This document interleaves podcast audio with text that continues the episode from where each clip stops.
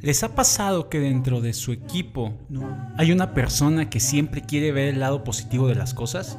¿Que de cualquier escenario solamente se enfoca en las cosas buenas? ¿A tal grado que a veces hasta cae mal? El día de hoy vamos a hablar acerca del optimismo tóxico y cómo este puede llegar a ser una trampa para nuestra toma de decisiones. Debemos de recordar que evitar el sufrimiento es otra forma de sufrimiento. La negación del fracaso es un fracaso. Mi nombre es Oscar Alejo. Bienvenidos sean todos ustedes a su programa Iniciativa 4.0.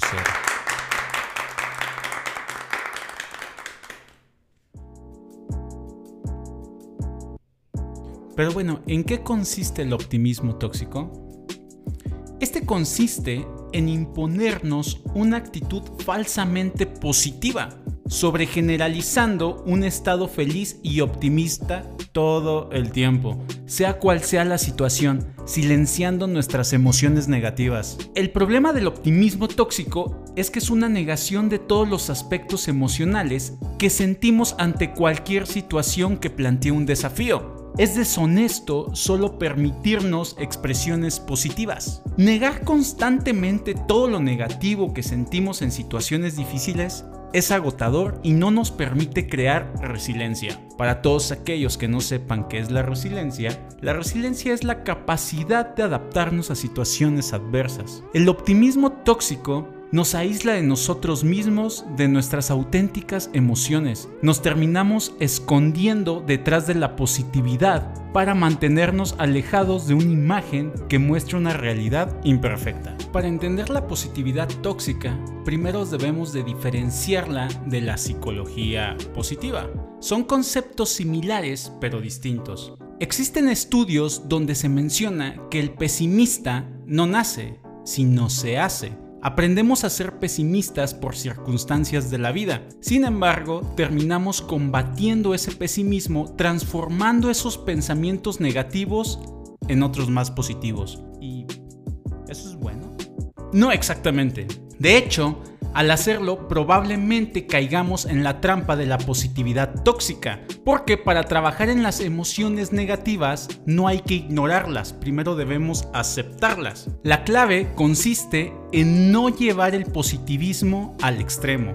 Son muchas personas las que tratan de seguir adelante sin reparar esos sentimientos negativos en lugar de entenderlos. Pero bueno, esto termina siendo una oportunidad perdida ya que las emociones proporcionan una valiosa información sobre el estado de nuestro sistema motivacional.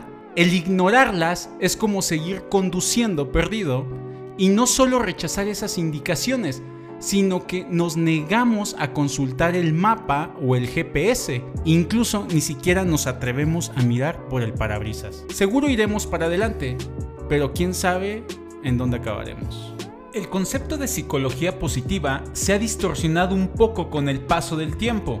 Enfocarse en los aspectos positivos de las diferentes situaciones que van ocurriendo en la vida puede ser terapéutico y constructivo. El problema es que llevado al extremo puede generar una baja capacidad de afrontar situaciones negativas. Pero bueno, ¿cómo podemos identificar la positividad tóxica, el optimismo tóxico? A continuación vamos a mencionar 7 puntos que nos van a ayudar a conseguirlo. El primero de ellos es ocultar o enmascarar nuestros verdaderos sentimientos. El segundo es tratar de seguir adelante ignorando o descartando varias emociones. El tercero es nos sentimos culpables por sentir lo que sentimos. El cuarto, minimizamos las experiencias de otras personas con frases motivacionales o declaraciones que nos hacen sentir bien. El quinto es tratar de darle otra perspectiva. Por ejemplo, podría ser peor, en lugar de validar tu experiencia emocional. El sexto consiste en avergonzar o castigar a otros por expresar frustración o cualquier otra cosa que no sea positivo. El séptimo es ignorar las cosas que nos molestan con un por algo pasan las cosas. Como conclusión, el bloquear o ignorar las emociones negativas puede tener consecuencias en la salud. Todas las emociones que reprimimos se somatizan, se expresan a través del cuerpo. muchas veces en forma de enfermedades.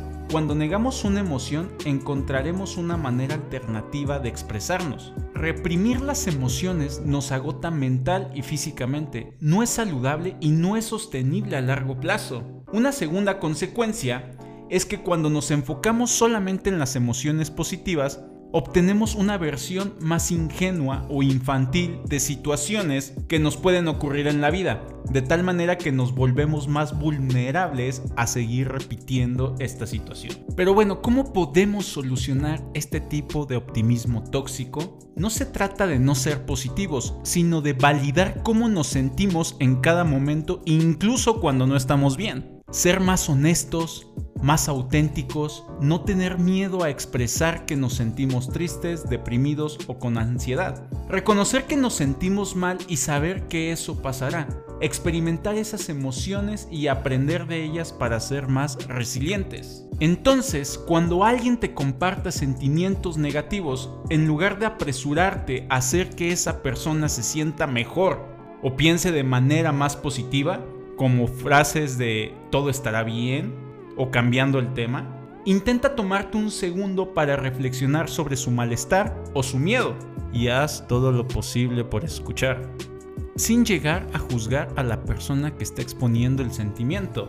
Entonces, las emociones son información que tenemos que leer y entender para poder aplicar después de una perspectiva constructiva y ver qué aprendizajes podemos extraer y cómo podemos generar un cambio a futuro. Espero les haya gustado el episodio de hoy. Nos vemos en el siguiente. Gracias.